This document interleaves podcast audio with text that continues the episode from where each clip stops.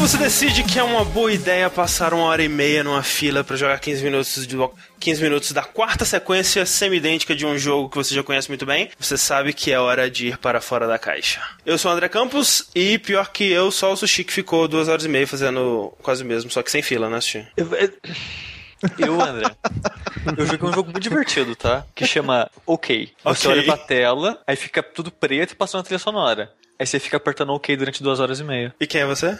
Eu sou o Eduardo Sushi. Ok. Ok. E eu tô aqui também com o Caio Corraine. Olá, personas! Eu sou o Caio Corraine e eu sei que eu preciso sair fora da caixa. Mentira, eu sei que eu preciso voltar desesperadamente pra, pra dentro da caixa, porque saiu o último episódio do Life is Strange e joguei só o primeiro. É, mas será que precisa jogar mesmo? Ah, não vem Precisa, com essa. Não vem com precisa. essa.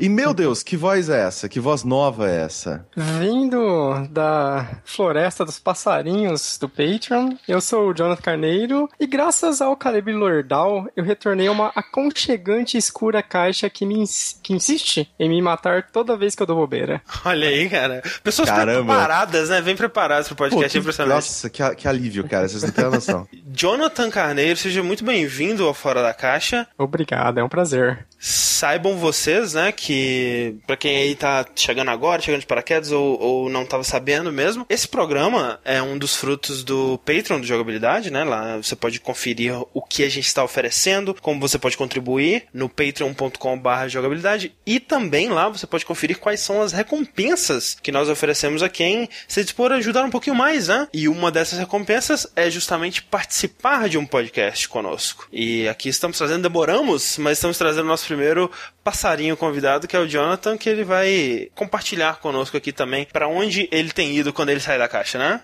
Exatamente. Exatamente. Ou seja, eu estou aqui totalmente porque eu comprei vocês e é assim que esse site funciona. Tá ligado? Tipo, é o cara que compra o time de futebol só pra jogar nele. Exatamente. Cara, e, cara, a gente tá 100% à venda, por favor, compre-nos. Macacão de Fórmula 1, cara. Puta que pariu.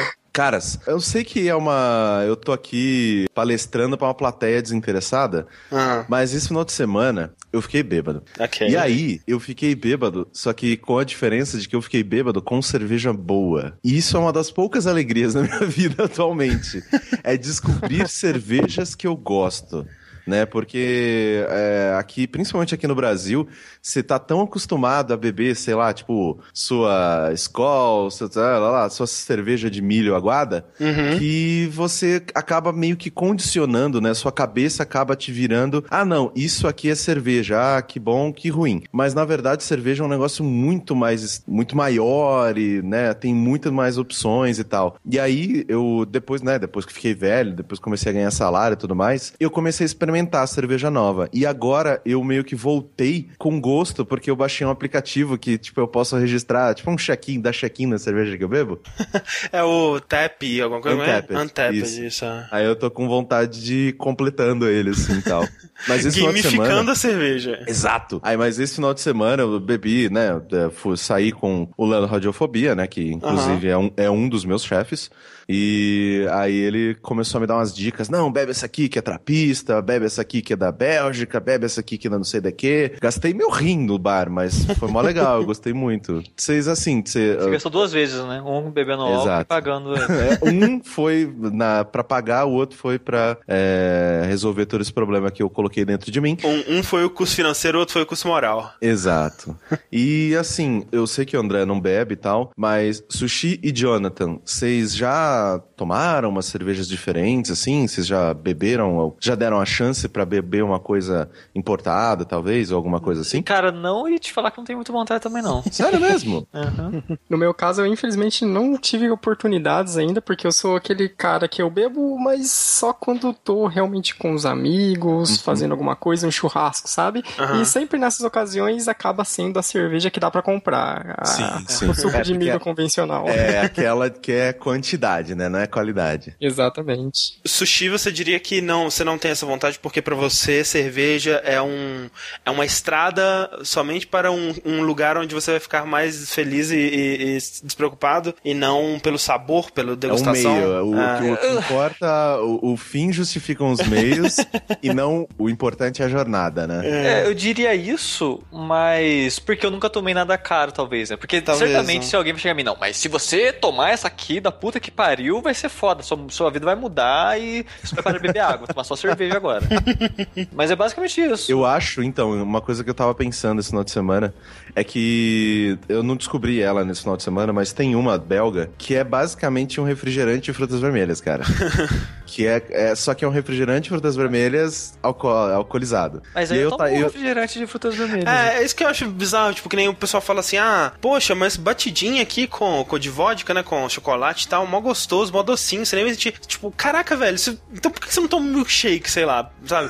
É, é- é- é porque, tipo, você, você- pra- não, no meu ponto de vista, você tá sujando uma bebida gostosa de chocolate com a vodka, porque eu tenho, eu tenho um paladar, tipo, de uma criança de 10 anos, sabe? Não, é, mas, pra mim é bebida docinho é uma bosta mesmo. Bebida é uma bosta. Mas não, mas tem gente que gosta, tem gente que acha maneiro É, e tem de apanhar acha... pra caralho, né, você toma gosto. Mas, tipo, ninguém que pegou a vodka assim, ó, pá, tomou vodka a primeira vez, o caralho, bom isso aqui. Ninguém, cara, eu te garanto que ninguém fez isso. Do meu ponto de vista é isso, tipo assim, você tá bebendo aquela parada ao ponto de estragar o seu paladar pra ele achar que aquilo é bom.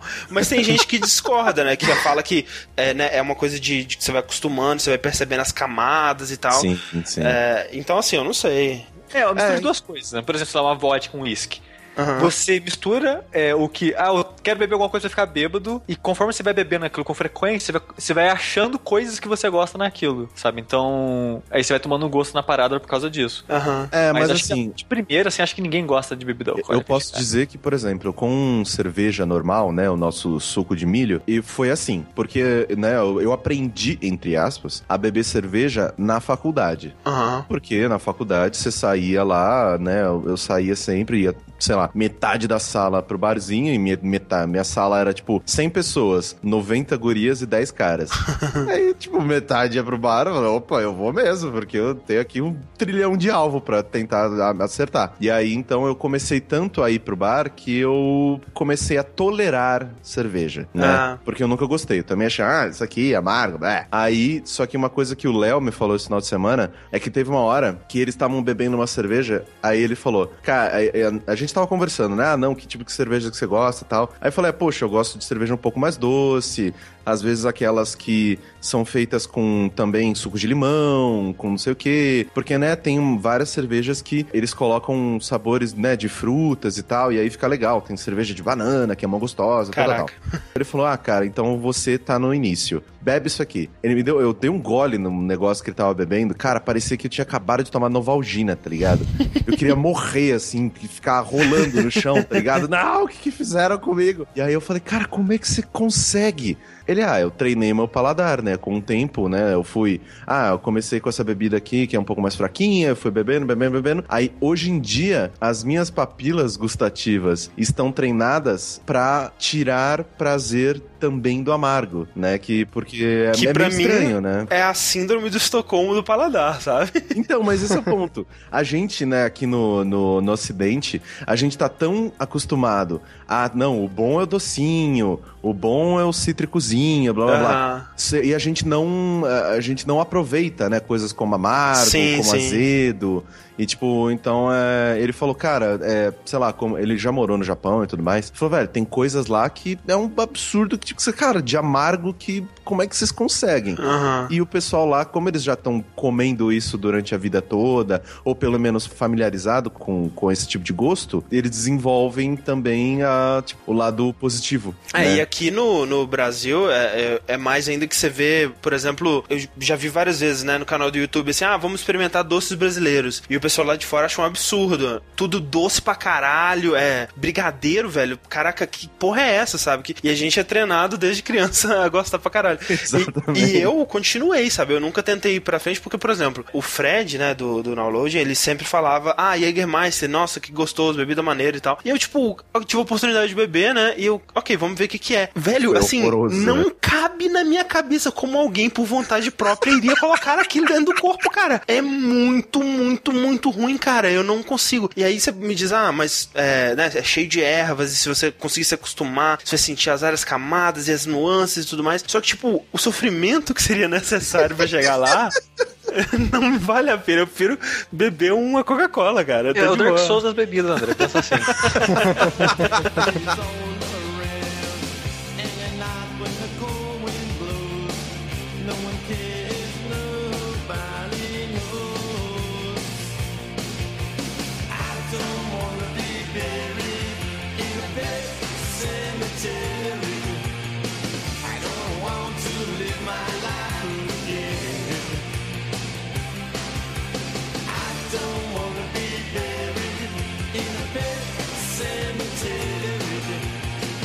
Bem, e por falar em pessoas que bebem socialmente, ou às vezes até a, além da conta, né? Vamos até falar antissocialmente. Antissocialmente, exato. Durante o segundo Fora da Caixa, vocês comentaram um pouco sobre Lovecraft, chegaram a comentar um pouco sobre o Stephen King, uhum. e essa pessoa que durante muito tempo da sua vida foi um alcoólatra inveterado, Sim. ela escreveu alguns livros, né? Poucos. Pouquinhos, uns 80 talvez. Não, 80 cara, por ano, né, cara? Uma boa, velho. Eu nunca vi. Não, mentira, tem muito mais gente que trabalha bem mais.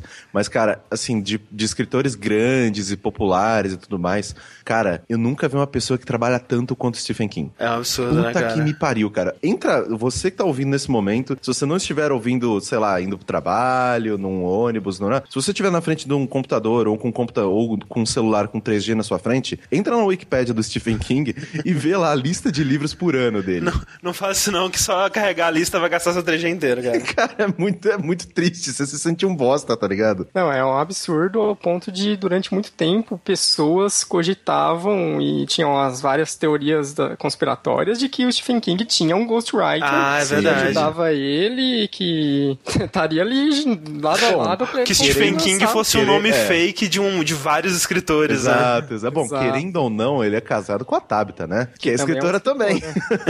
é, é, a Tabitha que, por sua vez, ajudou o Stephen King a lançar vários de seus livros, né? Ela foi, de certa maneira, a editora, praticamente, ou meio Sim, que a primeira leitora dos livros de Stephen King. E esse livro que eu gostaria de falar aqui, neste Fora da Caixa, é um desses livros que, segundo as lendas do próprio Stephen King, foram salvos pela Tabitha, que no caso é O Cemitério, de 83. Sim, que inclusive, para quem não tá ligando o nome, nome ao livro, Pet Cemetery, também é aquela ah, tá. belíssima música do Ramones, que é baseada no livro mesmo. Sim, a música foi, inclusive, composta para a, o filme, que foi a adaptação de 89 do livro. Que chama Cemitério Maldito, é esse? Exatamente. Ok, certo. Então eu sei, eu sei agora de qual que você tá falando. É, se não me engano, no On Writing, né, que é pseudo... Uma é? autobiografia. É uma autobiografia, né? só que ao mesmo tempo é uma pensata sobre escrever, né? Sobre uhum. o prazer de escrever, o desafio de escrever e tudo mais. Inclusive, já... Eu, eu, eu sou muito fã do Stephen King, gente. Eu vou muito muito atrapalhar o Jonathan hoje. O Stephen King, ele conta essa história, né, no On Writing, que tava achando o, o livro tão maldito, tão bad vibe, que ele largou ele dentro de uma gaveta e falou, cara, não vou tirar essa merda dali. E foi exatamente a Tabitha, a mulher dele, que pegou, leu, né, numa noite assim, e falou, cara, publica essa porra. Acabou sendo uma das histórias mais famosas dele, né? Exato. Com certeza, que foi a mesma coisa que aconteceu no final das contas, no início da carreira, da carreira dele com o próprio Carrie, né, o primeiro ah, é? livro é? que ele tinha escrito escrito, ele também tinha colocado de lado, na, numa época que ele ainda era professor de uma escola estadunidense, e a Tabitha foi quem leu o livro e falou: se esperta aqui, termina isso aqui que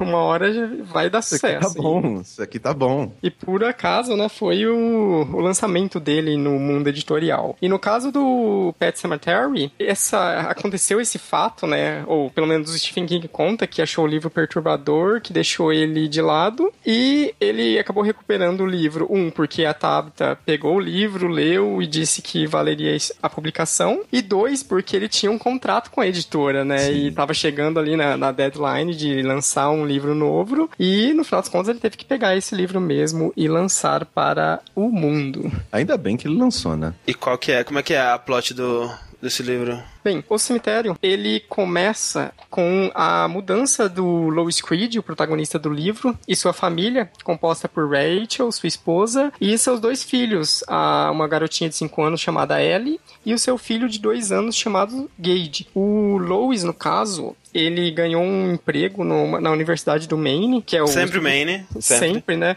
É Sim, o, porque é, o Stephen King é de lá, então ele sempre escreve sobre lá. Que nem o André Bianco, que só escreve sobre os vampiros de Osasco, e eu acho isso genial, cara. Porque como assim que você tá falando de Osasco, cara? é engraçado esse setting das obras do King, que é muito recorrente, vários livros dele se passam no Maine, né? Tem a questão de que o King viveu lá, ele conhece muito o lugar, e além disso, o próprio Maine, ele é meio que ela típica, tipo estado interiorano dos Estados Exato. Unidos, então tem muito daqueles ambientes com florestas gigantescas ou cidades costeiras, esse tipo de coisa, né? Você acredita que pode ter alguma coisa bizarra lá, né? Rolando um cemitério indígena que ninguém sabe que tava lá antes ainda. Exatamente. E a plot do filme é, envolve justamente esse cemitério, né? Porque no caso, após a mudança do Lois e sua família, eles acabam é, se enturmando com o vizinho da frente deles, né? O Judd Crandall. No final das contas, os dias se passam, eles começam a se adaptar àquela nova casa, à nova rotina, começam a fazer amizades com, com esse vizinho, que é um senhor de idade, já de 70 anos, e explorando os arredores, o Judd acompanha eles até um local aos fundos da residência do próprio Lewis, que ali existe o cemitério de bichos ainda é escrito errado com S, com S né? É matéria. Porque é um cemitério criado pelas crianças de, de Ludlow, da cidade, e ali as crianças no decorrer do tempo, muitas gerações de crianças aparentemente, sempre enterravam ali os seus bichinhos de estimação, seus uhum. cachorros, gatos, esse tipo de coisa. E no decorrer do livro vão acontecendo certas coisas com o próprio Louis, né? Ele, como ele trabalha na universidade como médico, ele acaba tendo que atender um acidente de um aluno chamado Victor Pascal. E posteriormente a isso, ele acaba sendo visitado pelo Victor em um sonho, aparentemente, e ambos uh, vão até o cemitério de bichos e ali o Victor dá um aviso ao Lois que atrás daquele cemitério, aos fundos, mais adentro da floresta, existe um outro cemitério que o Lois seria meio que tentado a utilizar esse outro cemitério e ele não deveria aceitar. Hum. E o plot principal da, da, narrativa, ele envolve esse cemitério, que é um cemitério Micmac, de alguns índios, uma sociedade indígena que vivia naquela região, que aparentemente possui alguns poderes ou possui algumas influências sobre as coisas, as criaturas que são enterradas ali. Exato. O que acontece é que eles têm um gato, né? E o gato deles morre, não é isso? Isso. O, o, o primeiro acontecimento mais sobrenatural, assim, fora do, desse sonho, acontecimento que o gato da família, o Churchill, acaba atropelado por um caminhão uhum. que passava ali na rodovia, na frente da residência. E o Judd acaba mostrando ao Lois, sempre ele, meio que incitando essas coisas mais sobrenaturais. É, ele é meio aquele velho que conta as, as histórias, os causos daquela região. Uhum né? E ele mostra para ele que existe esse outro cemitério e os dois juntos vão até lá enterrar o gato. Acontece que no dia seguinte o gato volta e ele está aparentemente vivo, não Sim. vou dizer normal, e ele tá andando pela residência ali, ele fica acompanhando a família como um todo. Mas como é o gato, assim, tipo, assim, ele, eles veem que o gato ele tá um pouco esquisito, mas ah, é, só um, é um gato, né, cara? E ele tá, porra, ele tá vivo, né, cara? Que só tamo no lucro aqui, cara. Tá Exato, né? Porra, o gato, gatinho da família, cara. Gatinho da família, pô, que pena, morreu, bu. Aí ele pô. volta, pô, que ótimo, né? Vamos brincar com o gato aqui. Aqui é. está fedendo um pouquinho. O ressuscita, hein, cara. o Churchill ressuscita. É, acontece, isso tudo acontece, inclusive, no momento que a família tá fora, então a esposa e os filhos do Lois nem percebem o desaparecimento ah, tá. do Churchill. Simplesmente de uma hora para outra, o gato tava ali e no instante seguinte ele tava ali ainda, mas agindo um pouco estranho, um pouco arisco, observando pe as pessoas. Imagina aquele lindo gato branco olhando no fundo dos seus olhos durante a noite, sabe? Esse, esse tipo de coisa bacana que acontece no dia a dia. Tipo, tipo você acorda e o gato tá olhando pra você assim, né? Você acorda que ele tá, ele tá em cima do seu peito olhando na sua cara. Basicamente. E, cara, assim, é uma coisa muito legal, né? Que tem um marketing muito fodido com Pet Cemetery, né? Que ele, desculpa, gente, o cemitério, né? Porque a gente tem esse, né, essa mania de ficar falando o nome original das coisas. Tem uma coisa assim que tem aquele negócio, ah, não, as últimas 15 páginas são as páginas mais aterrorizantes da história da carreira do King, meu Deus e tal. e aí você fala, nah. Cara, é perturbador, cara. O final do cemitério é um troço que, meu sabe, tipo, eu, eu tô arrepiado agora, tá ligado? Porque eu li esse livro muito novinho. Ah, não, é, é foda isso, né, cara? Né? Livro Porque de terror. eu, eu, eu, assim, eu, eu, eu me apaixonei pelo Stephen King, né, tipo, muito, muito cedo. E eu, eu lia tudo dele, né? lia tudo. Porque eu, eu, sou assim, comecei a minha vida lendo, né, tipo, com que é? Coleção Vagalume, aí blá, blá blá. Aí eu encontrei a Agatha Christie. Aí, caralho, ele, tipo, sei lá, uns 50 livros da Agatha Christie, sei lá. E aí me passaram um do Stephen King. King. Aí eu me apaixonei também, comecei a ler tudo do Stephen King. E o Cemitério é um dos que mais me deixou perturbado. Porque ele realmente é muito forte o final, cara. É bizarro que, tipo assim, eu nunca vi o filme, nunca li o livro, obviamente, porque eu sou um desculturado. Mas você sabe o que acontece. Exatamente. Eu sei o que acontece, porque tem um episódio de South Park que é basicamente Puta. isso. Que é excelente, cara. Não, mas assim, a maneira com que é escrito o final, né, que ele vai descrevendo tudo que tá acontecendo, assim, ele vai construindo as coisas, porque o, o Stephen King, assim, o que eu mais gosto dele é que ele escreve muito bem pessoas. As, as histórias dele nem são tão mirabolantes, nem são tipo, nossa, meu Deus, mudou a minha. Não, não vai mudar a vida de ninguém. Mas o Stephen King, ele escreve personagens tão bons e tão reais que, tipo, chega no final desse, desse livro, cara, você tá tipo, não, não, não, não, não, não faz isso, não faz isso, não faz isso. Ah, ele fez. E aí, tipo, ah, então é muito bom. Eu gosto muito do final desse livro. Tenho uma percepção bem parecida com a do Caio é, em relação ao cemitério, porque eu li ele bem na minha infância, naquele momento em que eu estava realmente descobrindo a, a magia da literatura e que, Sim. olha, no final das contas, aqueles livros chatos do colégio não, não são tudo isso. Tem coisa legal, tem coisa instigante. Depois relendo o cemitério, ele acaba reforçando essa questão, porque no final das contas, se a gente resumir aqui o, o plot dele, é simplesmente uma história sobre bichos que voltam à vida, criaturas que voltam à vida. Mas o trabalho que Stephen King faz durante um quarto do livro, toda a parte inicial de te, situar dentro daquela família, o livro todo é escrito. Ele não é escrito em primeira pessoa, é terceira pessoa, mas ele sempre passa sob o crivo do que o Lois está percebendo, sabe? Sobre a visão dele. Então você se identifica muito com aquela pessoa, ele consegue te colocar muito no papel do pai de família que está cuidando Sim. da sua esposa, da sua família, está explorando esse lugar novo e está enfrentando, no final das contas, os problemas do dia a dia. A filha que caiu e bateu o joelho e criou uma choradeira, e são, no final das contas, problemas muito humanos. Até que no final, quando acontece o elemento sobrenatural, a coisa diferente, ela é muito pequena e o,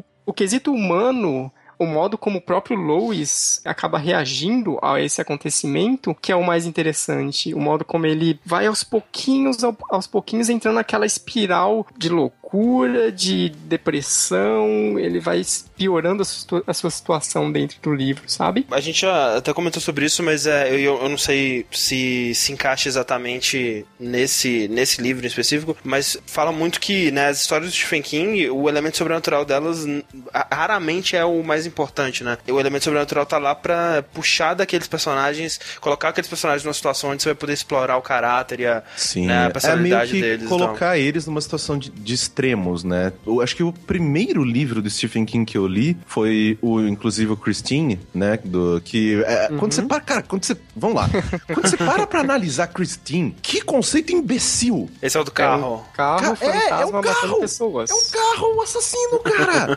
Como, cara, como? tipo, como que ele deixa isso interessante? Ele deixa, cara. E faz sentido, porque você vê a relação do cara com o carro, como que ele entra no carro pela primeira vez, como que ele se como que, tipo, ele, ele tá num, num, num bar e ele foi de carona com um amigo, ele sai, o carro tá lá esperando ele.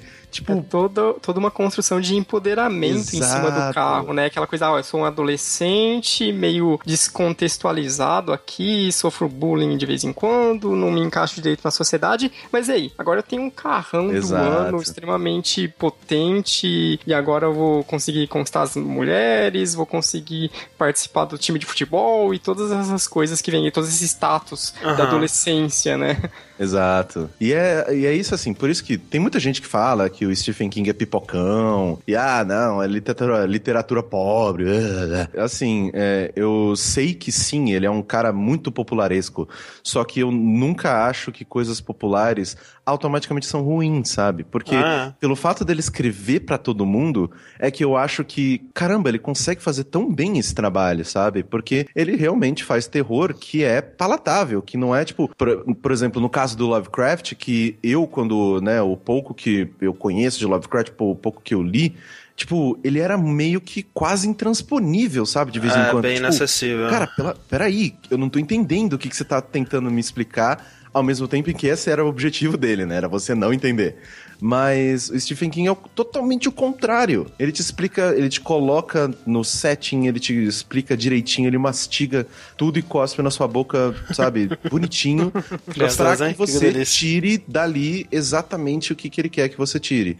Então, tem poucos caras que sabem brincar com as palavras como Stephen King, cara. E que chegue em todo mundo. Com certeza, nessa comparação, o Lovecraft ele vai criando a sua atmo- atmosfera dos seus contos, suas obras, a partir dessa descrição minuciosa e desse detalhismo extremo e descrição quase científica da- Sim. dos acontecimentos, das criaturas, dessas coisas. O Stephen King, em termos estruturais, ele geralmente, nas suas obras, possuem capítulos curtos, rápidos, com uma linguagem bem cotidiana, natural, porque no final das contas, essa atmosfera que ele cria não é gerada devido a essa estrutura, ao encadeamento de palavras bonitas e coloquiais, esse tipo de coisa. Exato. Ele acontece justamente por causa da situação na qual pessoas comuns, normais, estão É. inseridas. É, é maneiro que os dois eles estão meio que tentando criar a mesma coisa, né? Porque um dos elementos pra você é, fazer um, uma, uma conta, uma história de terror, ela ser realmente assustadora, né? É você o- colocar o leitor acreditando que aquilo é, poderia estar realmente acontecendo, Ah, ou tá que possível. Sim, É, é, aquilo a é possível e tal. de descrença, né? Exato. E o, o Lovecraft ele faz isso através dessa coisa, né? Da, da,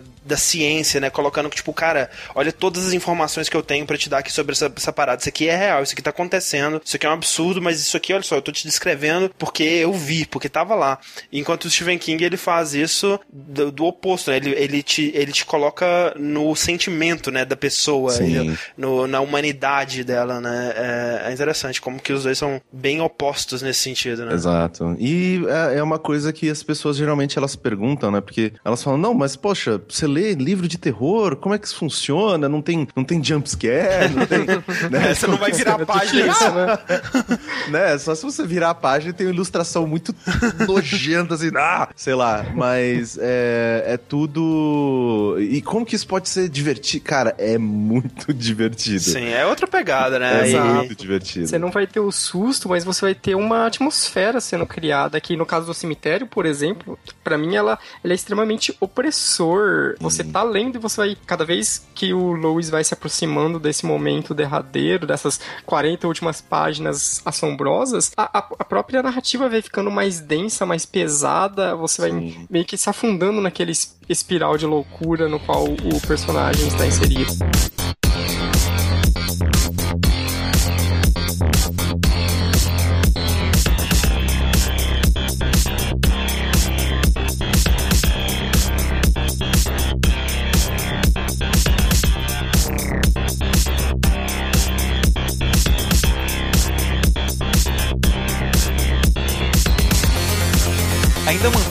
A temática né, de terror, o que eu vou falar hoje é uma série inglesa chamada Black Mirror, que, que apareceu mais recentemente na mídia aí, porque anunciaram que a Netflix comprou os direitos da série e vai produzir a terceira temporada, né? Ah, não sabia. Ah, Legal. Olha só. É, faz, eu ia falar dele no último é, Fora da Caixa, só que eu comentei com o Rick que eu também tava pensando em falar do Derek. Ele, putz, eu queria ouvir você falando do Derek, então eu falei, beleza, eu vou falar do Derek primeiro que você quer ouvir.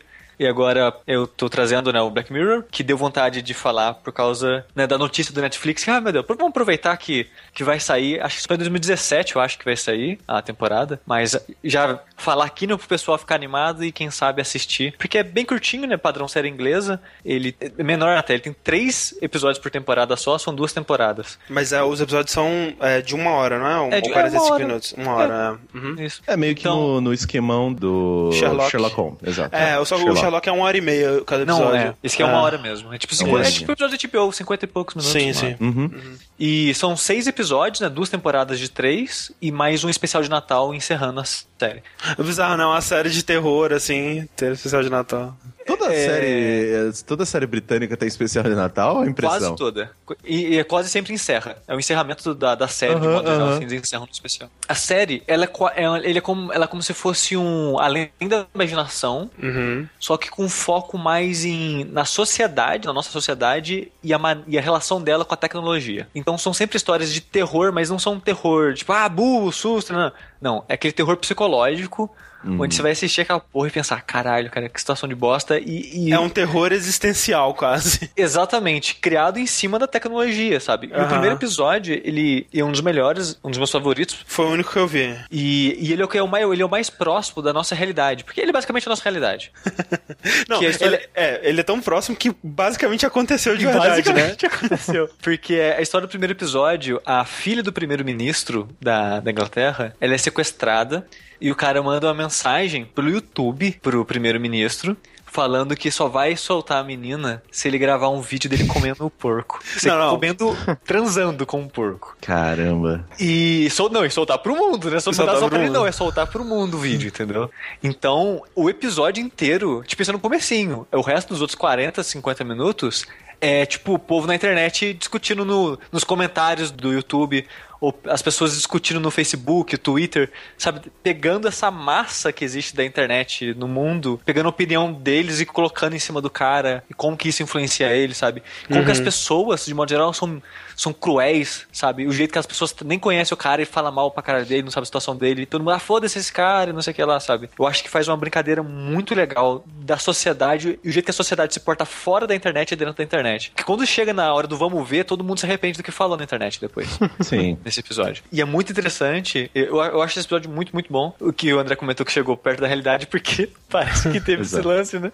Do primeiro-ministro. Primeiro-ministro realmente co- comeu um porco. Na cabeça de um porco. Na cabeça. Exato. É, e no caso foi- é, o porco tava morto, no caso, então eu não sei. Eu não sei se é melhor ou pior. Acho que é melhor, né? Porque pelo menos o porco não sofreu. Exato, mas assim, aqui é aquele negócio de. é, Sociedade secreta. É, exato, é meio que, ah, não, o primeiro-ministro, quando ele estava na faculdade, ele fazia parte de um, sabe, de uma fraternidade É, X, pa- ou parece algo que a história assim. disso daí é que essa, essa- esse grupo secreto que ele fez parte, todo mundo tinha que fazer uma coisa esdrúxula pra todo Tipo mundo ter algo- iniciação, né? É pra ter iniciação e todo mundo ter algo de podre contra outra pessoa, sabe? Uhum. Exato, Sem ninguém exato. faz nada contra o outro, porque todo mundo se fode, sabe? Aí parece que de alguma maneira vazou essa história. Mas o, a série, ela basicamente ela brinca com isso, né? Tem um episódio muito bom que a gente comentou na gravação de outra parada que eu não lembro agora. Que a mulher era casada, tinha namorado, não lembro qual era o grau de relacionamento dos dois. Ela. O cara morre e ela quer. Tipo, surge uma tecnologia na época de você passar a personalidade do, do seu amado pro celular.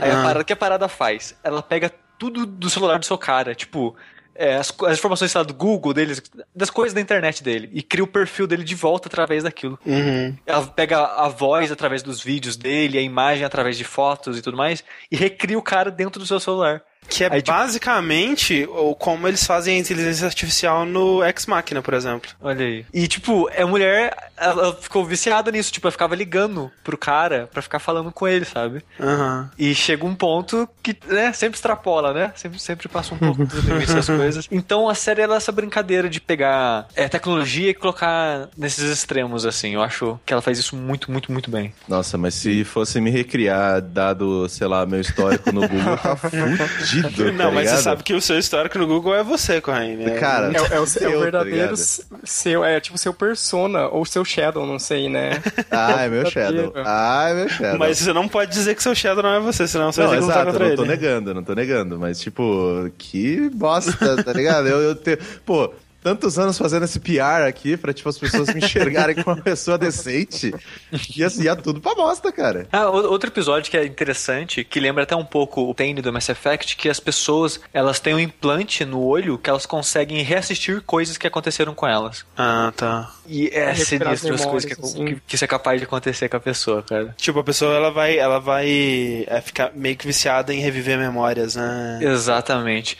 Tipo, Eu lembro, eu acho que eu já vi esse conceito em alguma outra coisa de ficção As científica. a forma que isso acontece, o cara tem um relacionamento de novo, né? E começa a ter problema no relacionamento, ele começa a reassistir o passado tentando achar sinais do problema e coisas do tipo, sabe? Aí você vê que o cara começa a ficar, tipo, pirado nisso, sabe?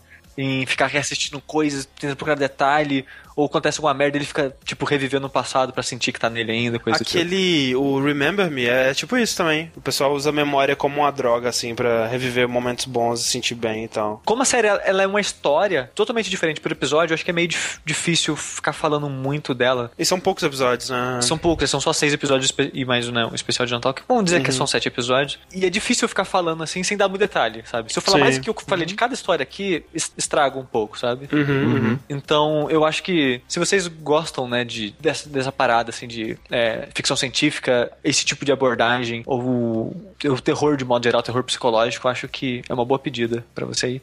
E, e é engraçado que são só seis episódios e Netflix, a primeira temporada já vai ter 12. Então, Toma na só- cara aí. É, só a próxima temporada já vai ser o dobro que já existe. Caraca. Americanos, né, cara? Eles não, não, não se contêm, né, velho? Não tem. É, Mas o- o assim, bom- o Sushi, ele vai ser então. É, porque assim, eu gosto muito de muito do conteúdo que é produzido pela BBC, né? Que eu acho um canal extremamente né, competente e que tem, né, uma, uma grana bem bacana, né, para fazer as coisas que eles fazem. Então, no caso, ela vai ser produzida pelo Netflix, né? Então Não, não, não vai ter mais nada da BBC e tal. Então, Não, era do, era do Channel 4, passava no Channel 4 e era produzido pelo Endemol. Hum, tá. Hum, pessoal do Big Brother.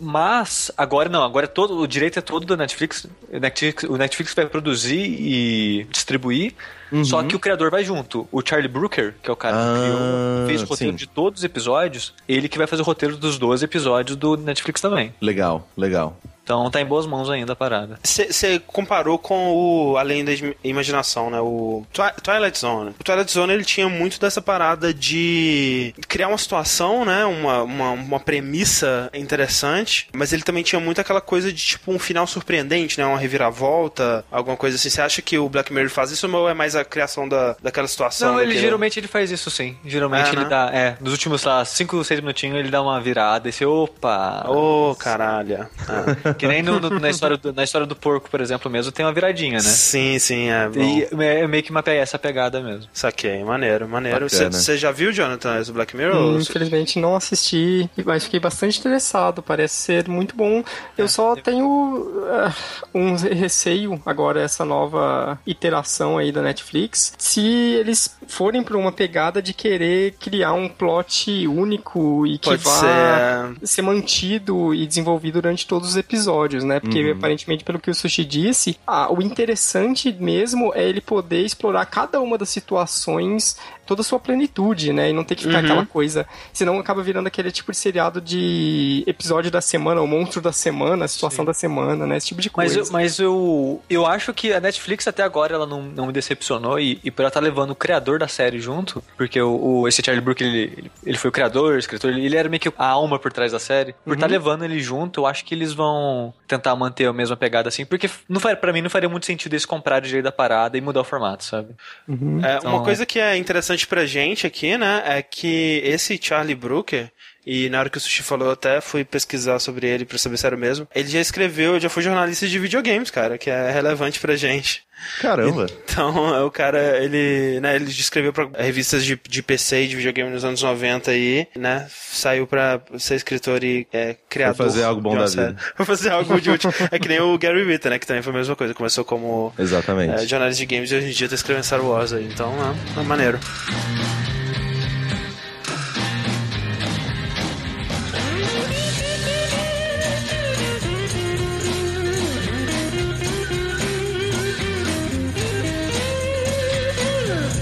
Must be some kind of way out of here. Say the joker to the thief. There's too much confusion. I can't get no relief. Businessman there, drink my wine. Plowman,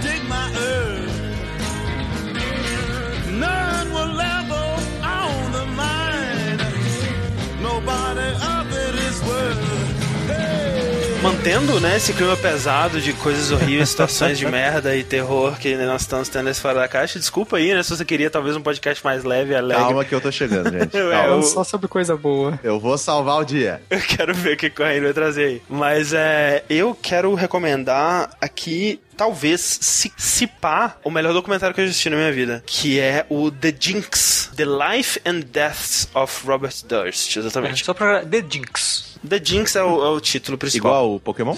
Tipo Pokémon, exatamente. Ele, ele é um documentário que fala da vida desse Robert Durst, que é um cara que ele é, ele é filho de uma das maiores. eu- sempre que o pessoal vai descrever, ele se descreve até como dinastia, né? De imóveis, né? De, de, de real estate que eles chamam de Nova York lá. Esse pessoal que, né, que, que, que constrói prédio e vende prédio, essa porra toda, né? Que é a família Durst lá em Nova York. Ele é um dos filhos, é um dos herdeiros dessa família. Então, é um cara muito rico, né? Cresceu em berço de ouro e essa coisa toda. E conta a história dele dos vários crimes e assassinatos que estiveram relacionados a ele durante a vida dele. O que é interessante porque quando você começa a ver a, a série, esse Robert Dust ele tá livre, né? Ele tá em liberdade. A série tem seis episódios. É a série da HBO. É uma, uma série documentário, né? É uma série documentário, né? Uma minissérie, que são seis episódios, porque é, inicialmente, né, o diretor dessa série, que é o Robert Jarek, Que é um cara que já tinha feito é, uma outra parada envolvendo o Robert Durst, né? Exato, é um cara que ele era meio fascinado por,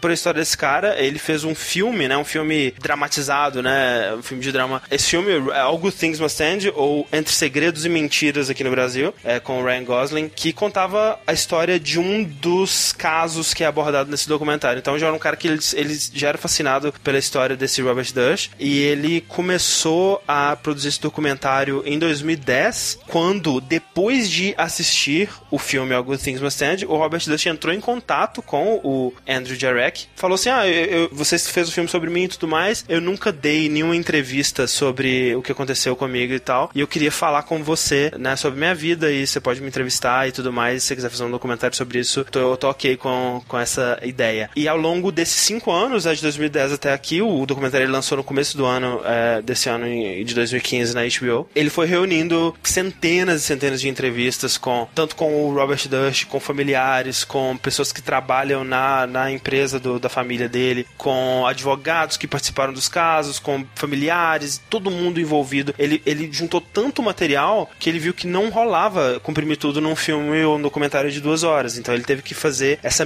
minissérie, que é basicamente um documentário de é, seis horas, né? Porque são seis episódios de uma hora cada. E é fascinante, cara, porque primeiro que é a primeira vez que você é, é, você tinha vários livros escritos sobre a história desse cara e tudo mais, só que é a primeira vez que você vê ele falando sobre isso, né? É, é a gente, a gente tá falando bastante dele, André, mas acho que a gente pode explicar que pra gente não faz sentido falar quem é esse cara, né? Tipo, quem, quem what the fuck esse cara? Mas essa família dele é uma das famílias mais ricas dos Estados Unidos. Isso. E esse cara, ele se envolveu numa polêmica nos anos 90, se não me engano, né? Coisa Aham. 2000. É, foi. Uhum. É, é porque teve, teve várias polêmicas, né? É, sim, sim, mas a primeira que foi o desaparecimento da esposa dele, né? Isso, ele era casado com uma.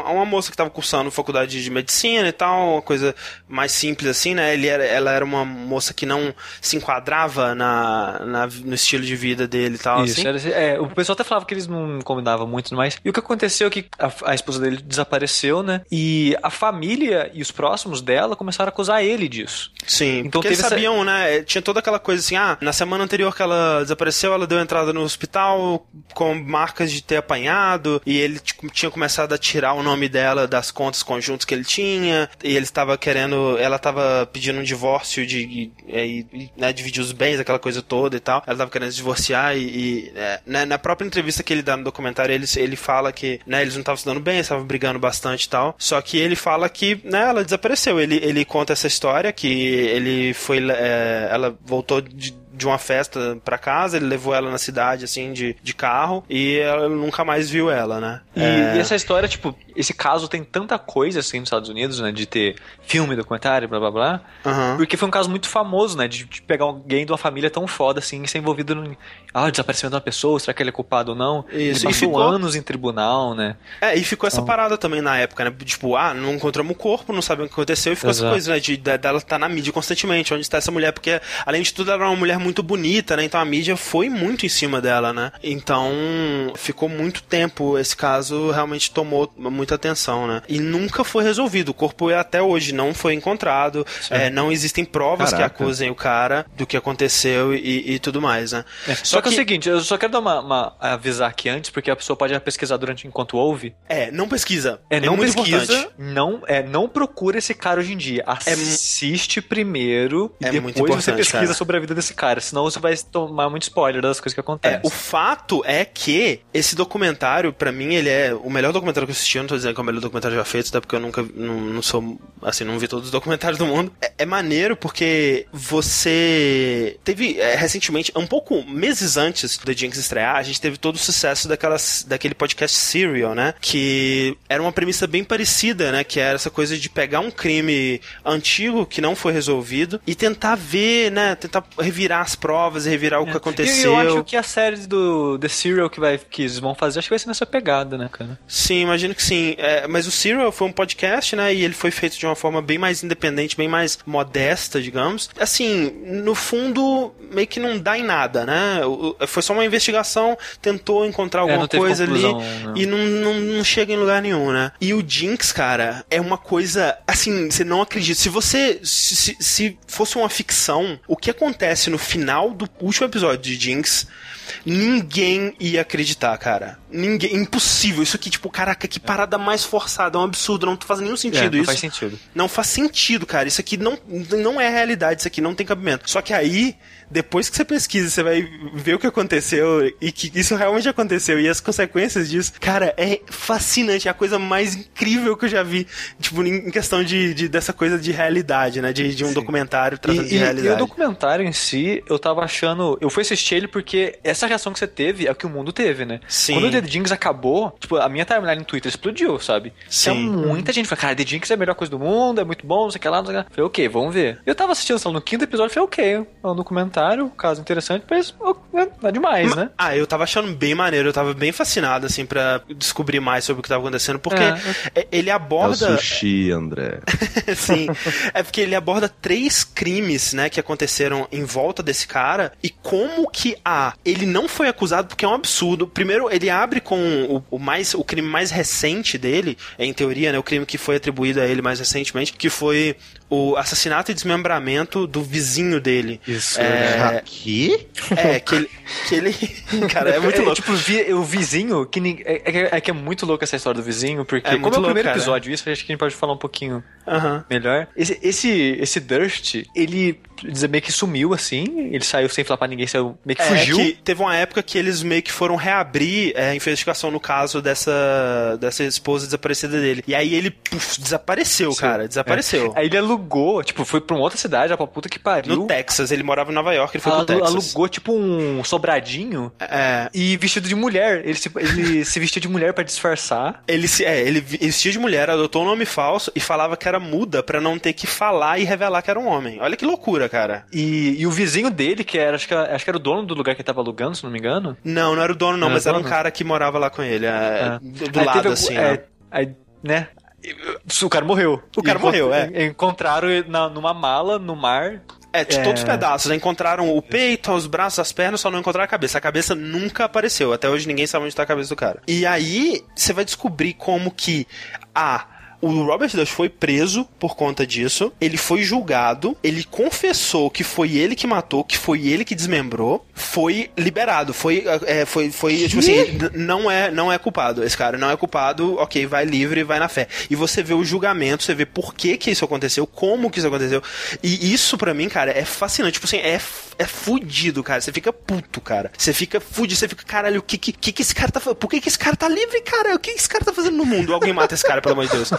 E você fica Caramba. putaço, velho. E você vai vendo, e É. cada episódio ele vai colocando gente mais tá falando, camadas. Mas vocês não viram a personalidade desse cara. Esse cara é louco. Cara. Ele é Esse louco, cara é maluco. Ele é tipo, imagina um cara psicopata. Ele é um psicopata, tipo assim, cara, você olha pra cara dele e você fala, esse cara, ele pode matar qualquer pessoa que tá em volta dele agora sem nenhum remorso, sem nada, velho. Ele é loucaço, velho. Não, realmente eu estou olhando a foto dele aqui, que tem na, tem na capa do documentário, e eles fizeram questão de enquadrar o olhinho dele olhando fundo da alma de quem tá. Sim, mas é assim, cara. É né? sempre assim. Ele tem essa expressão vazia, sabe? De tipo, esse olho tipo, profundo, assim, olhando dentro da sua alma. É uma coisa muito creepy, cara. E isso chega a ser abordado, André, em algum momento, assim, sei lá, talvez uma possibilidade dele ser meio psicopata mesmo. Aham. Eles abordam, sim, eles abordam muito do, do passado dele também. É porque é, tu- as pessoas sabem que ele não tá 100% normal ali, sabe? Tem alguma coisa com ele. Então eles estudam um pouco, né, do, do passado dele, que a mãe dele se suicidou. Ele conta muito, né, sobre com como isso? que o, era a relação dele com o pai, crescendo nessa família, e essa coisa com a mãe. E sim, eles falam dessa, dessa parada porque nessa, na época desse julgamento, né, que ele foi preso e tal, é, teve essa coisa toda de psiquiatra pra ver qual era a condição mental dele. Isso tudo é abordado, assim. Isso, é, e a é família bem dele, tipo,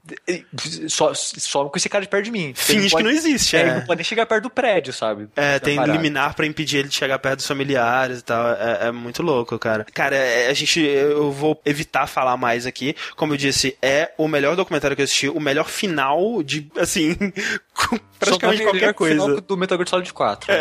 Só perde pro final de Metal Gear Solid 4. Mas, cara, é um absurdo, velho. E a gente clama, por favor, não veja. Não pesquise essas pessoas, não leia notícias, porque é, senão, né, você pode tomar um spoiler aí. Mas eu recomendo muito. The Jinx, documentário da HBO aí, seis episódios. É isso. Excelente.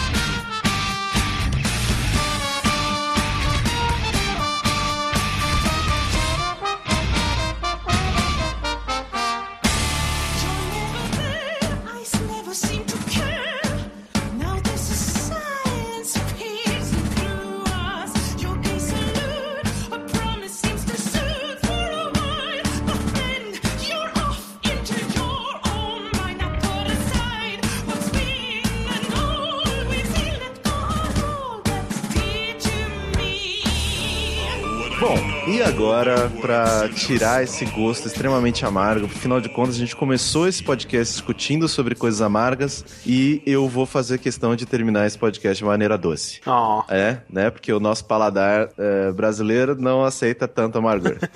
Se não aceita, fudeu. eu vou falar de três mangás. Que, né, alguns eu já li há mais tempo, outros eu comecei a ler agora. É, ah, mas e, e vocês podem estar se perguntando: ah, mas por que, que você não guarda pro Jack? Porque eu sei que esses não são material pro Jack, né? Porque eu leio muita coisa de verdade, assim. Atualmente eu tô lendo uns 350 mangás ao mesmo tempo. Eu sei que muita coisa, puta, eu adoraria colocar no Jack, mas tem muita coisa que não, assim. E não é que seja ruim, não é que seja que não vale a pena. É só que eu acho que. Render, não vai render Exato, tanto, assim. não vai é que render nem uma- De Shijou, por exemplo. Eu gostei muito, o Rick gostou Exato. muito, mas talvez não renda uma discussão, sabe? Exatamente, exatamente. Então eu vou falar de três. O primeiro deles se chama Sundome, né? Que é um mangá erótico, só que ele é muito, muito perturbador. Ah, que Porque. bom.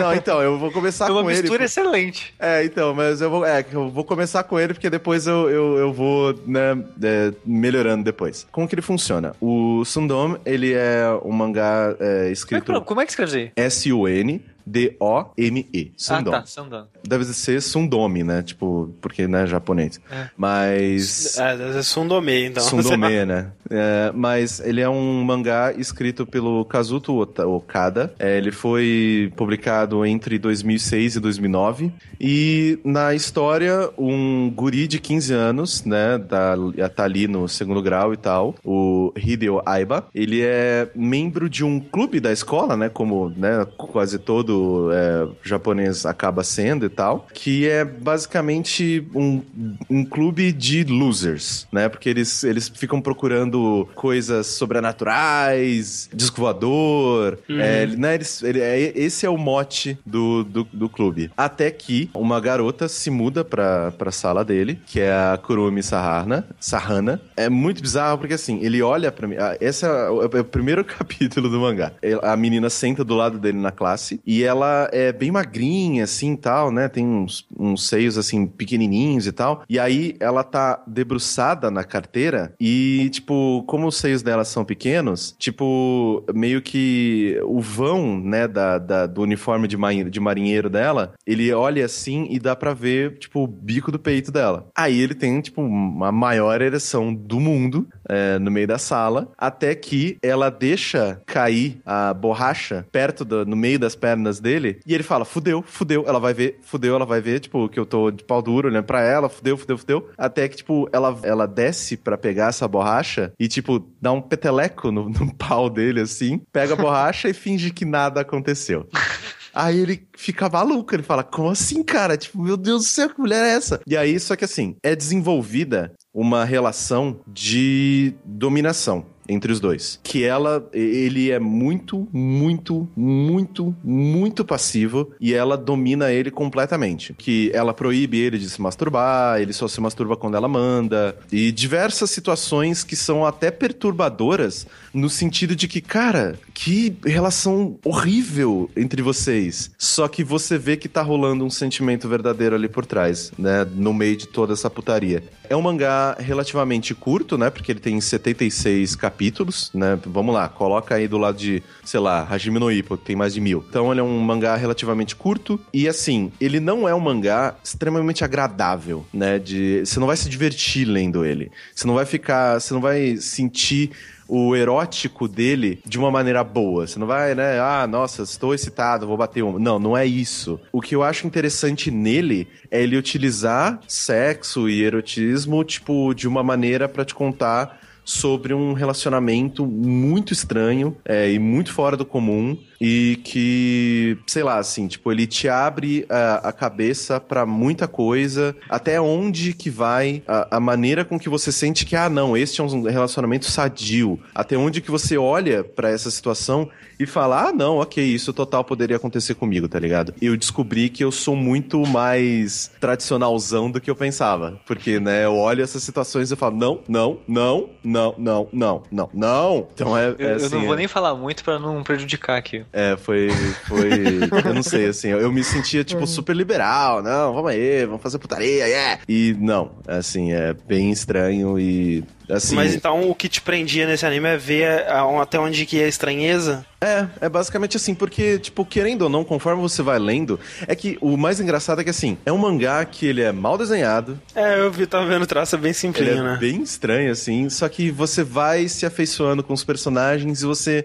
Ah, eu quero ver onde isso vai dar, né? E eu não sei se no final do, do caminho eu, né, me senti plenamente satisfeito, mas assim, a história ela me prendeu por algum motivo e talvez, se você, né, começar a ler e se interessar, talvez ela te prenda também. Então, tipo, eu recomendo pela estranheza mesmo. Você diria que a presença da, da putaria foi um, um fator é, determinante em fazer você continuar lendo esse mangá? Talvez porque desde o primeiro capítulo eles já estabelecem essa relação de domínio e, né, de tipo, do dominante, do passivo e como que as coisas vão funcionar, sabe? E aí é, é tão difícil, né? Porque geralmente você vê, ah, não, porque o homem é o que tem o poder no relacionamento e ele manda e desmanda e a menina é uma coitada, blá blá blá. E nesse caso é tipo, é 200% o contrário. Mas, mas tem muito caso de dominação, assim, que o cara é dominado pela mulher. Não, não, sim, mas eu digo, tipo, sei lá, é, a gente como sociedade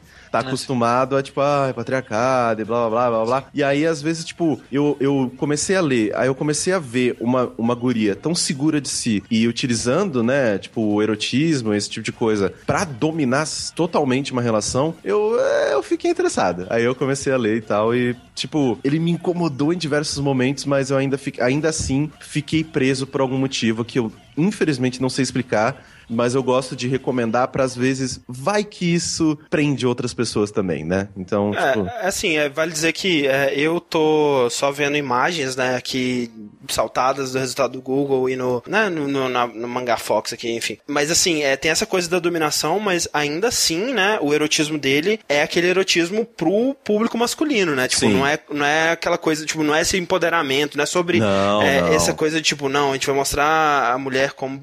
Ainda é aquele coisa que eles falam do olhar masculino para satisfazer o público Sim, masculino, por mais exato, é. bizarro que seja, né? Sim, sim, é porque ainda é muito tipo, ai, nossa, a calcinha da menina, ai, nossa, o peito da menina, blá blá blá. Então, assim, ele ainda é, sim, tradicional japonês nesse sentido, né, de que ele é feito Aham. para o homem, só que... É o fetiche do homem ser dominado. Exato, é. Exato, exato. E é uma coisa assim que, tipo, eu nunca tive. E aí, lendo, eu comecei a Sim, ficar sim. muito interessado de, tipo, peraí, cara, como que, como que essa relação é sadia? Como que, como, como que isso funciona, sabe? A resposta não é. É, então. Aí eu meio que tipo, fiquei muito interessado, né? Muito curioso pra ver onde isso ia dar. E o final é legal. Eu gostei do final. Isso é muito louco na que, tipo, é... eu não sei quanto a você, né, Sushi? Isso, não, né, vindo desse assunto, não pode como, não tem como ir pra um lugar legal. Mas eu vou tentar levar pra um lugar legal. Porque eu apresentei pro Sushi um, um- uma série de, de programas de rádio é, americano chamado Love Line, que talvez um dia eu falei que não sei, talvez, provavelmente não.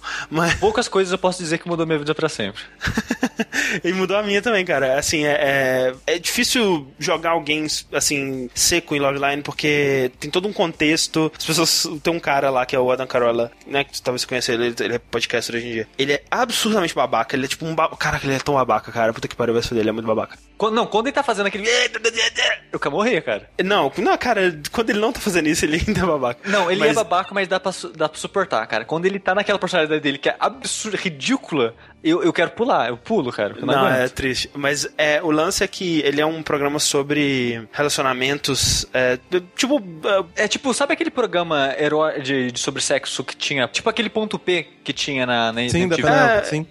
Só sim, que- vários outros. é. Só que aquele lá era mais pergunta. Começou assim, né? Com, com essa ideia. Só que o nível de pergunta que começou a ir pro programa deles foi É. lado meio que pesado, sabe? E, e é, e é louco porque esse programa ele, ele, ele, existe, ele existe até hoje, na verdade. Ele existe desde 1985, se não me engano. E ele existe até hoje. É, ele parou, né? E voltou recentemente, né? Não, não, não. É, ele sempre existiu, só que, tipo, é, sem. é, Né, a era do Adam Carolla, que é a era que ficou mais famosa, que é o Adam Carolla e o, o Dr. Drew, é, foi a era que a gente ouviu, né? Que a gente começou a ouvir uns compilados que um- uma galera tava fazendo. E tem toda uma comunidade na internet dedicada a recuperar fitas dessa, da- dos programas dessa época e tal. Porque, né, eles gostam muito tal da química dos dois. E, e é realmente muito maneiro. Apesar de ter muita coisa escrota. Mas assim, o que é interessante é que, como você tem esse pedaço de quase 20 anos aí, é, não, de mais de 20 anos, de adolescentes ligando e perguntando e tudo mais, você acaba conseguindo. e crianças. É, crianças e adultos, de, e a, a todo mundo, todo tipo de gente.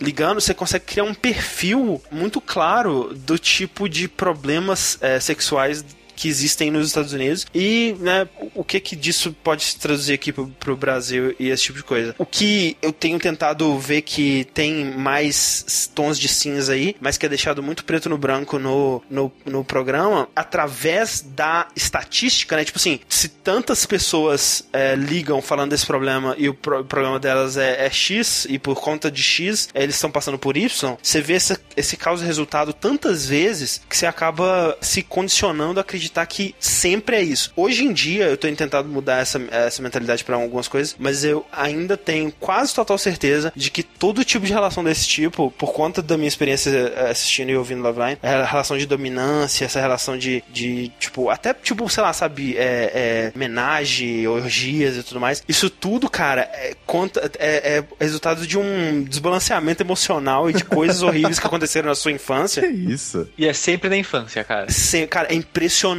velho. É, é- é- assim, eu assisti, eu já ouvi centenas de horas dessa porra desse programa, cara. E é sempre alguma coisa na infância, velho. É impressionante, cara. Ah, Não, é, mas eu de- acho de- que aqui tem muitas pessoas que têm relacionamentos assim que são normais, assim, não sei. se É, probleminha. Leva no Eu não conheço, cara. Eu não conheço, cara. Eu, eu queria ver um exemplo Eu já do tive um relacionamento com duas meninas ao mesmo E tempo. você, e você me diria que você não teve nenhum evento traumático na sua infância? Não. Eu vi essa pausa aí, hein? Não, ah, sei lá, tipo, tirando, sei lá, minha mãe morreu quando eu era novo, mas. Já, já é alguma coisa. Mas co- como que a minha mãe morrendo quando eu era novo? Tem, Eu tem relação. Eu não sou psicólogo. O Dr. Drew provavelmente iria freudianos já encontrar. puxariam aí uma síndrome de Édipo internalizada. Não, eu, eu prefiro mulher mais velha. Isso eu acho que Olha sim, aí, talvez tenha relação. Mas, sei lá, a época que eu pegava duas meninas ao mesmo tempo foi só porque elas já namoravam e elas me chamaram pra entrar no meio. E foi legal, até o ponto em que eu destruí o relacionamento delas. É uma coisa que você aprende lá, lá também que sempre destrói. É, relacionamentos caóticos. Mas, cara, mas quando isso- você começa um relacionamento, você só tem duas certezas. De que, um, ou ele vai ser o último da sua vida, ou ele vai acabar. Sim, sim. Então, tipo, é meio desesperador quando você para pra pensar. Mas Caio, é, mas... é Loveline. É, fica outra indicação aí. Mas fala aí, Jonathan. Em Caio, nesse sentido, o Sandome chega a tratar de, alguma maneira sobre as possíveis causas, é, ou talvez não nem Assim, Nada. não do lado do garoto. Aham. Do lado da garota, eles aprofundam. é simplesmente algo natural que eles foram desenvolvendo no decorrer desse relacionamento bizarro entre eles. Exato, é que assim, tipo, o, o garoto, desde o início, ele é muito passivo, ele é muito aquele nerdão, tipo, quietinho e, sabe? E assim, enquanto a garota, ela meio que entra na vida dele, faz um monte de coisa e muda a vida dele, sabe? É a Magical Girl. Exato, né? Então, tipo. Só que assim, ele não é um daqueles mangás que vai te, nossa, te contar uma super história de vida e ele vai acabar se você ser outra pessoa. Não, não é isso. Eu realmente recomendo o Sandome por, pela estranheza. Pelo, tipo, é, você que tá acostumado com relacionamentos, às vezes, entre aspas, vamos lá, gente, não tem certo errado, não tem, né? É, só existe relacionamento bom e relacionamento ruim. Não existe relacionamento certo e relacionamento errado. É só você ver uma coisa acontecendo ao mesmo tempo que ele leva esse lado erótico, esse lado pornô e tal, pra um lado que eu, por exemplo, não estava acostumado. Então, tipo, pra mim, o que me chamou atenção nele foi a estranheza. Foi o, quase o desconforto. De tipo, cara, eu, eu nunca deixaria isso acontecer. Eu nunca é, seria passivo dessa maneira de uma pessoa, sabe? De ficar feliz com essas situações. Por que que isso tá acontecendo? É, foi, foi o estranho, foi o bizarro que me chamou a atenção. E Então, Uhum. é, ó, talvez seja isso que pode chamar a atenção de algumas pessoas. É... É, esse nem era o seu principal, né, Corrente? Não, não, não. Então, tem outro que também não é principal. A gente fala pra caralho, né? Tem outro que não é meu principal também, mas esse é o mais docinho que eu vou, que eu vou é, indicar hoje, que é o Yotsuba, com é, Yotsuba com aquele, sabe aquele E de Zezé de Camargo e Luciano?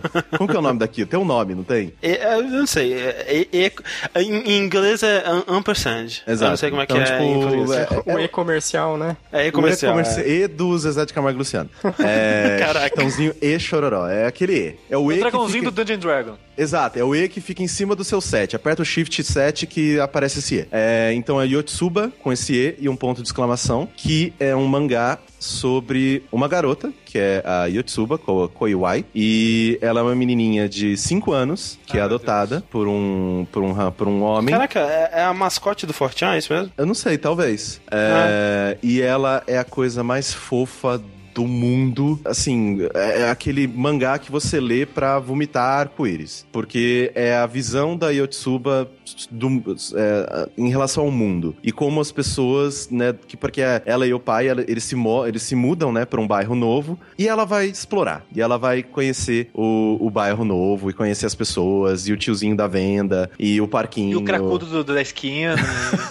não, no Japão não tem, não tem o cracudo na esquina. Assim, é uma história muito leve, muito divertida. Ela é muito engraçada. É, a, a maneira com que a Yotsuba ela reage a tudo é muito exagerado. Inclusive, eu acho que o Sushi vai, vai gostar muito se ele, se ele tentar ler, porque ele tem. Ele não é absurdo que nem o Nishijo, mas ele, sabe, ele, ele trata tudo de um jeito, sabe, tão doce, tão bonitinho que eu não sei, assim, é um. A cara do sushi. Quando eu penso em doce bonitinho, eu lembro do sushi. Mas assim, ele, ele, assim, ele é engraçado. Ele é, ele é um, ele é um mangá de, de, né, de tipo de gags e tal, um mangá de, de comédia, slice of life.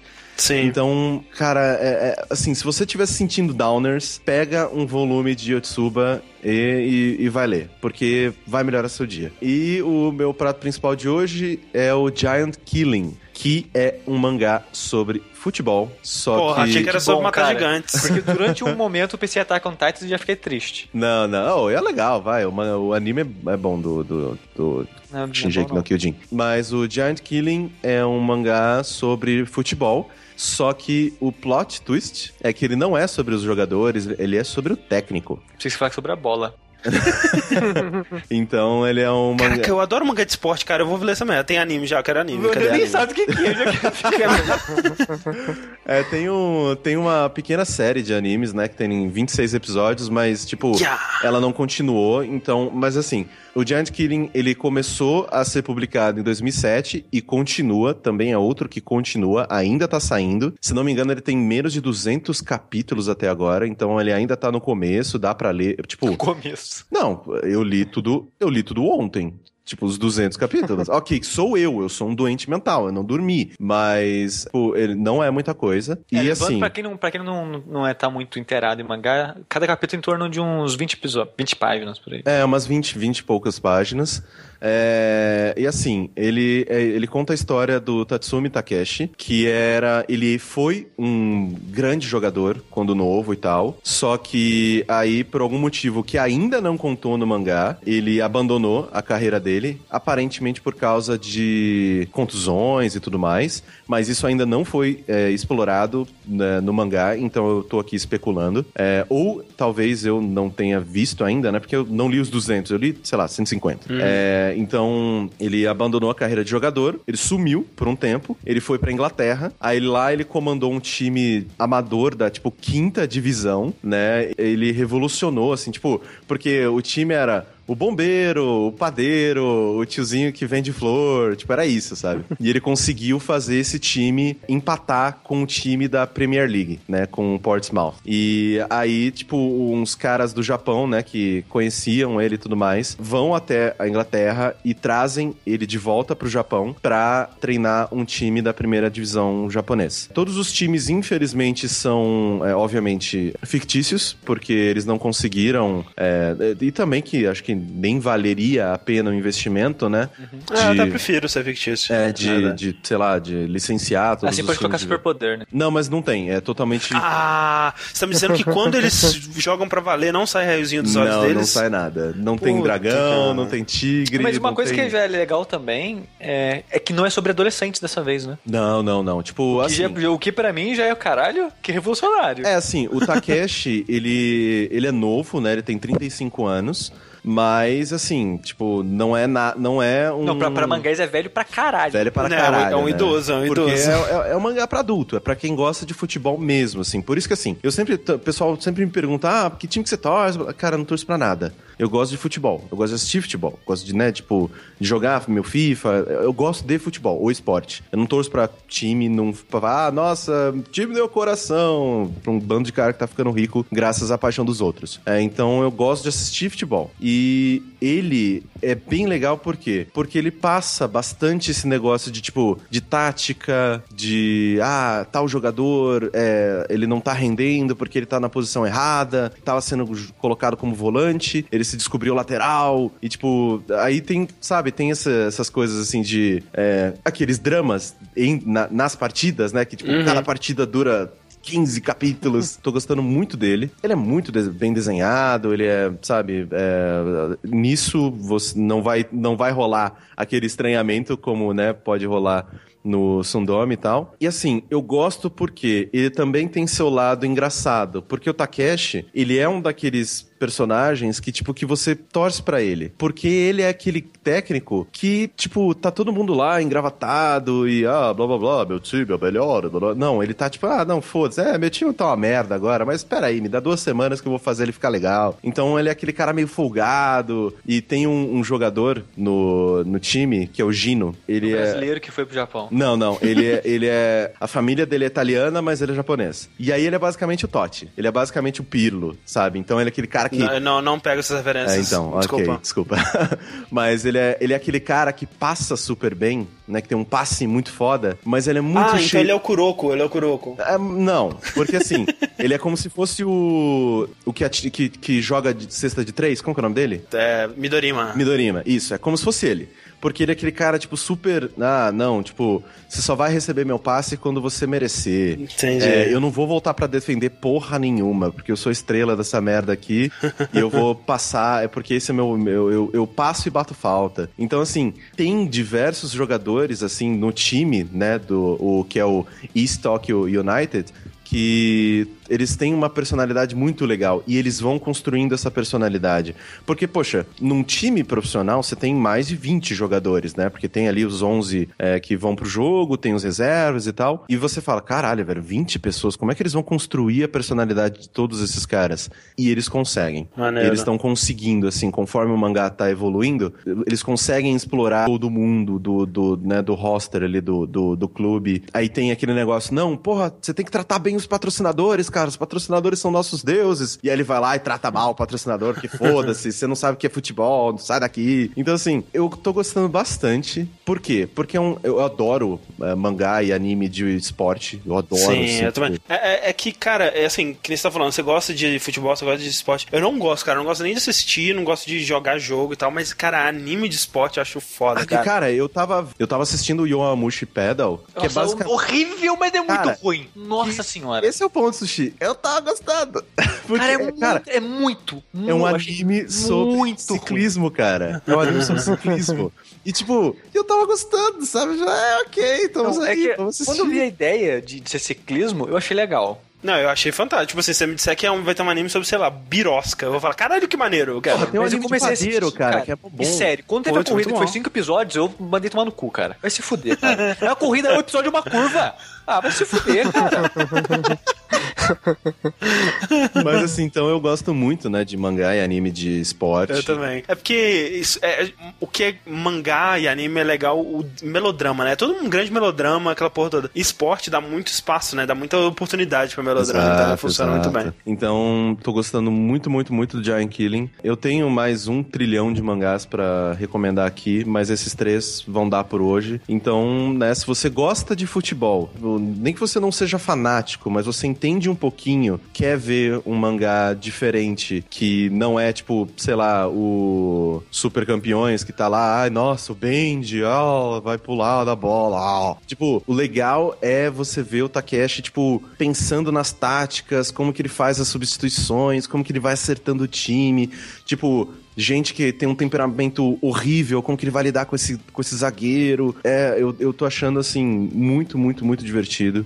É muito bem feito, então eu recomendo muito o Giant Killing. Maneiro. É, Jonathan, você curte esses, esses japonesices aí dos animes, mangás, essas coisas? Eu já curti mais. Aham. Eu- no passado eu, eu lia bastante, principalmente os mais populares, na época Naruto, Bleach, One Piece, essas coisas. Mas no decorrer do tempo acabei parando de assistir, devido ao tempo que consumia. E acabei acompanhando e lendo só mais esses volumes mais fechados, animes, é, mangás que começam e terminam rápido. O próprio Giant Killing mesmo, o- pela quantidade de capítulos, acaba me desanimando um pouco, porque até eu alcançar. É uma sentada, bem gente, pelo amor de. Deus. Não, pra você, Corraine, eu não leio 200 capítulos numa sentada nem fudendo, Gente, nem eu li 150. o 100 do, do... Porque o, o Full Metal Alchemist eu, eu, eu aceitei, simplesmente aceitei que eu não ia conseguir assistir tudo, porque o trabalho me fudeu, tô trabalhando muito. E aí eu falei, ah, pelo menos eu vou com a história fresca na cabeça e vou ler. Aí eu não lembrava quantos eram. Era tipo, é, cem, é 108 capítulos. Eu li, tipo, sei lá, em uma sentada, sem zoeira. Eu sentei... é- eu não lá, condição, não. 23 horas, né? Mas... É, não, porque, tipo, foi, é- foi é- rápido. Eu É, leio porque rápido. aí eu não, assim, eu não consigo apreciar a arte Uhum. e ler e ver os detalhes, as nuances e tal. eu Tipo, também pra, não leio rápido. pra ler, pra ler nessa velocidade, eu teria que ir página, página, página, página. Eu não consigo. tipo, mas eu, eu sou muito lento pra ler, tipo, livro também, então é... é- É por Mas é isso legal eu- que o gênero de animes e mangás e esportes, ele tem toda aquela questão da aquela estrutura típica que é o cara, o underdog, ou às vezes aprendendo o esporte, e geralmente o protagonista, não sei se é tanto o caso desse Giant Killing, com o, o treinador, ele é o cara com habilidade aparentemente menos útil pro time, geralmente, e que no final das contas ele Ah. completa os outros, ele cria a sinergia, que, na, que é o caso do Kuroko, por exemplo, né? Sim, ele sim. cria a sinergia necessária entre os jogadores pra eles evoluírem juntos e É. todo Ah, aquele a maioria dos Hoje em animes, né? dia Tipo, o- tá tudo assim, né? O Haikyuu, assim... Pô, o protagonista, ele raramente ele tem, é, tipo assim, ele é o, ele é o cara mais foda, né? Você tipo, sei lá, Naruto. Quer dizer, no começo ele não era, né? Depois ele virou. Mas é, né, o, o próprio One Piece, né? O cara ele é vira borracha. Foda-se, tem um cara aqui que atira fogo pelo dedo, né? Tipo, O que, que você é vira borracha? E aí a graça é, tipo, ver como que o cara vai se esforçar pra superar os Sim, desafios sim. e tal. E é bem aquele modelinho eh, clássico de shonen, né? De tipo, Sim. é, o cara vai, ele é, ele é inexperiente, aí ele acha uma pessoa super forte, aí Isso, ele, rival, aí ele né? perde, mas aí ele, ele, ele tem uma habilidade legal, aí ele treina, e ele fica mais forte, aí ele, né? Então, Caralho, você descreveu o Ricardo Nogô do início ao fim agora. Não, mas esse hein, cara no Exato. gol, ele falou do ponto de vista do moleque, né? Não do principal. aham. É, sim, sim. Mas é. Mas não, o do principal também. O, o principal ele tinha uma habilidade legal e aí ele, ele quer treinar pra superar o. Só que rival o Ricardo também. no gol é o clássico caso de cheat de XP, né? Que o moleque em, em um ano jogando É. já vira melhor que o cara que jogou 20, sabe? Então, É a sala do tempo do, do É, exatamente. Então, assim, mas o Giant Killing, você vê que o, o Takeshi, ele sabe o que ele tá fazendo. Então, a- pelo menos até agora no mangá, ele não é, sofreu tanto, sabe? Ele não encontrou uma parede intransponível que ele tem que su- superar e blá blá blá. Não, a dificuldade dele é aplicar o que ele sabe naquele time Uhum. né? Então, tipo, o que é me- até meio estranho quando você para pra pensar, tipo, porra, ele é muito novo, como é que ele sabe tanto, né? Ele manja tanto essa questão de, tipo, de ser técnico e tal, blá blá blá. Então, assim, ainda não exploraram tanto, né? Esse, é, não construíram tanto o personagem dele, né? Que é uma coisa interessante, né? Porque ele é o menos explorado, né? Ele sempre explora muito mais o capitão do time, que é aquele cara sisudo e sempre foi o astro do time. Só que aí ele vai e tira a faixa de capitão do cara e fala, haha, foda-se você, né? Pro cara se esforçar e tal. Então, assim, é, é muito mais focado nos jogadores até esse momento do que no próprio Takeshi. Então, assim, eu tô muito curioso pra ver quando eles vão começar a focar no passado dele, o que que aconteceu, com quem que ele aprendeu, esse tipo de coisa. Saquei. Maneiro. Uhum. É bem legal, cara, bem legal. Giant Killing maneiro. E esse é o nosso Fora da Caixa da quinzena. É, a gente quer agradecer muito a presença do Jonathan. Opa! Eu que agradeço o convite, foi muito divertido. Espero que tenha contribuído para o assunto. E Bastante. estamos aí continuando contribuindo com o Patreon. Vocês têm que contribuir também, galera. É, ver- é verdade. o que você tá é achando aí desse Patreon aí, Jonathan? Pô, você tá é- curtindo o conteúdo? Com certeza, é o sonho de consumo desde quando comecei a acompanhar o Dash e o Vértice e né, tinha aquela coisa, né? O conteúdo ia uma vez cada Uma vez por semestre, né? Mais ou menos. E agora, assim, aquilo que vocês prometeram já está acontecendo no meu caso, porque eu já não, não estou conseguindo acompanhar tudo. eu ouço os podcasts, mas no YouTube eu tenho que selecionar ali o que, que eu vou ver, porque já não consigo dar conta, não. Mas E, se- e segura aí que tem mais, hein? Tá Nossa, pouco. Manda mais que tá pouco. Espera a gente se mudar pra casa pra vocês verem. Ah, quero só ver. Não, e, e, cara, olha, vou falar, viu? A, a gente vai continuar trazendo o pessoal, né? não só pro Fora da Caixa, mas também às vezes pro Linha Quente, pro Pro Vértice, Vértice, exato, ah. né? Então, é, o problema, é, tipo, É, às o vezes... Jack do- e o são mais complicados. né? Exato, exato, É, né? Porque é, tem, tem que estudar mais, todo mundo tem que estar com a pauta mais em, em ponto, né? Tudo é, mais fechadinho e tal. Mas esses novos programas, sei lá, o Jack, o Jack não, o Fora da Caixa, Linha Quente, o Vértice e tal. Então, são sempre programas que a gente pretende chamar os passarinhos. E que bom, né? Que a gente começou bem, que não foi uma pessoa, tipo, super creepy que fica. Caraca, agora eu fiquei com medo aqui agora. Ah, foi, foi uma pessoa legal. Então, muito obrigado, Jonathan, por ter Ah, é, iluminado. Olha lá, referência a Stephen King. Olha é, aí. no nosso programa. eu que agradeço. Eu, obrigado por não ser um hotel assombrado e maldito que quer acabar com a minha alma.